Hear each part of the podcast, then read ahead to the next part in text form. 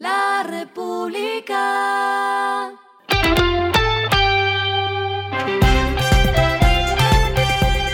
Al final de la jornada, esto es lo que debes saber sobre el comportamiento de los negocios, las finanzas y la economía. Las movidas de hoy fueron. La aplicación de movilidad Bit lanzó BitMás, que consiste en una serie de convenios con algunas empresas que permitirán a los conductores adquirir insumos para sus vehículos con descuentos y servicios diferenciales. Asimismo, selló un acuerdo con el Banco Interamericano de Desarrollo y la fintech colombiana Coinc para promover el ahorro voluntario de los conductores.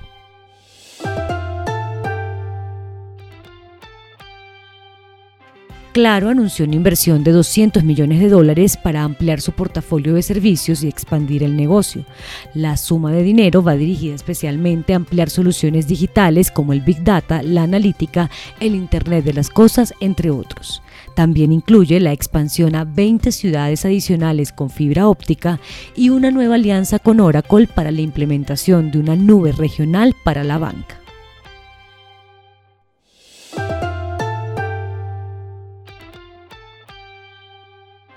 A un año de aterrizar en Colombia, la plataforma de vuelos privados a pedido Flapper anunció la expansión de su portafolio de servicios con la incursión en el negocio de ventas de aeronaves. La compañía ya registra un crecimiento de más de 600% en el mercado colombiano. Lo que está pasando con su dinero.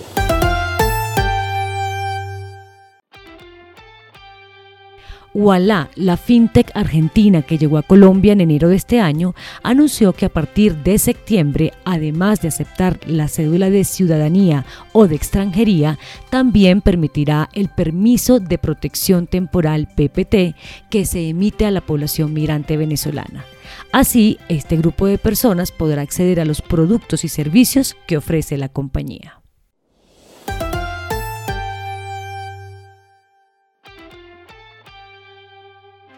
Los indicadores que debe tener en cuenta, el dólar cerró en 4.400,25 pesos, bajó 13,61 pesos.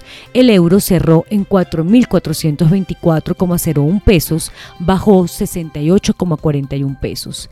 El petróleo se cotizó en 90,02 dólares el barril. La carga de café se vende a 2.285.000 pesos y en la bolsa se cotiza a 2,87 dólares. Lo clave en el día.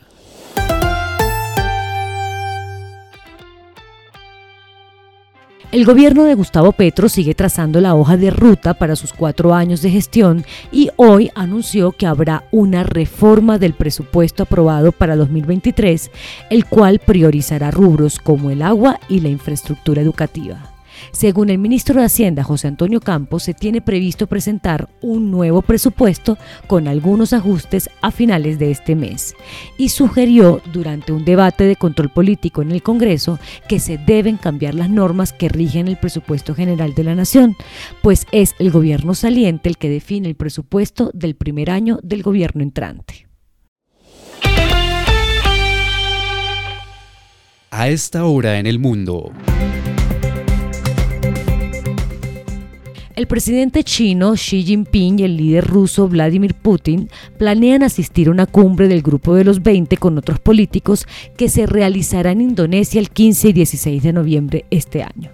La presencia de Xi y Putin en la reunión generaría un enfrentamiento con el presidente de Estados Unidos, Joe Biden, y otros líderes democráticos, los que se reunirán en persona por primera vez desde la invasión rusa a Ucrania. Y el respiro económico tiene que ver con este dato. La República.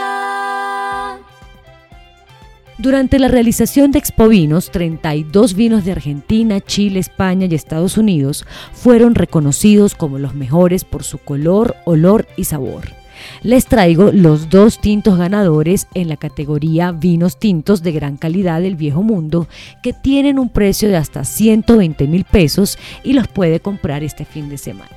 Se trata del Veronia Ecológico Tempraniño Rioja 2018 de España y el Arienzo Marqués de Riscal Crianza Rioja 2018 de España.